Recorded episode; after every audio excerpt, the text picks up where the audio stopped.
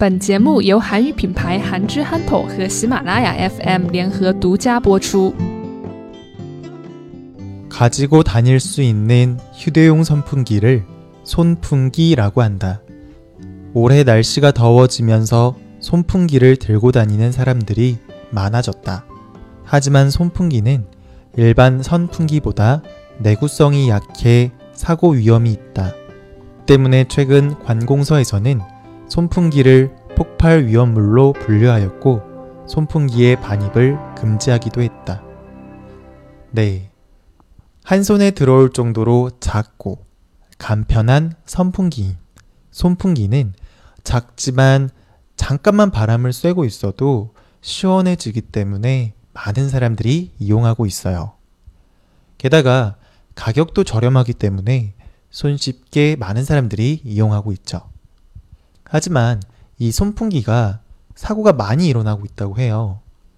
원래 사용하는 선풍기보다 더 작아지면서 어, 안전을 책임지는 그런 장치들이 빠지게 되었고 더 가격도 저렴하게 만들기 위해서 바람만 나오는 그런 기능에만 충실한 그런 손풍기가 많다고 해요. 그래서 손풍기가 폭발이나 사고로 이어져서 화재가 발생하는 경우도 생겼다고 하는데요.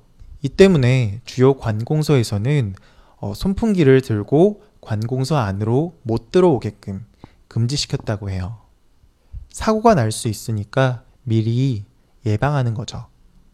뭐 사실 우체국, 주민센터 같은 이러한 관공서들의 내부는 에어컨 때문에 매우 시원하니까 손풍기는 별도로 필요는 없을 것 같긴 해요. 가지고 다닐 수 있는 휴대용 선풍기를 손풍기라고 한다.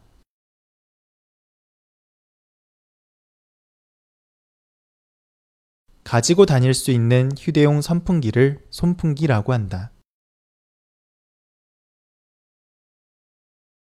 올해 날씨가 더워지면서 손풍기를 들고 다니는 사람들이 많아졌다.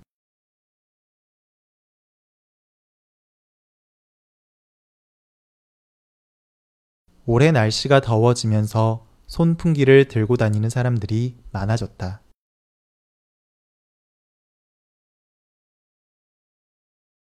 하지만 손풍기는 일반 선풍기보다 내구성이 약해 사고 위험이 있다.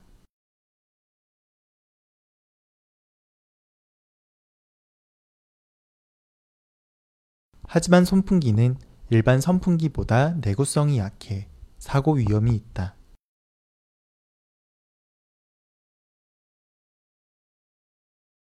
이 때문에 최근 관공서에서는 손풍기를 폭발 위험물로 분류하였고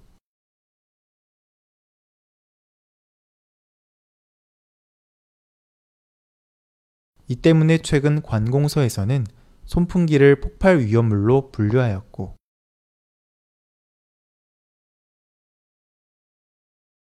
손풍기의 반입을 금지하기도 했다. 손풍기의 반입을 금지하기도 했다. 가지고 다닐 수 있는 휴대용 선풍기를 손풍기라고 한다. 올해 날씨가 더워지면서 손풍기를 들고 다니는 사람들이 많아졌다. 하지만 손풍기는 일반 선풍기보다 내구성이 약해 사고 위험이 있다. 이 때문에 최근 관공서에서는 손풍기를 폭발 위험물로 분류하였고 손풍기의 반입을 금지하기도 했다.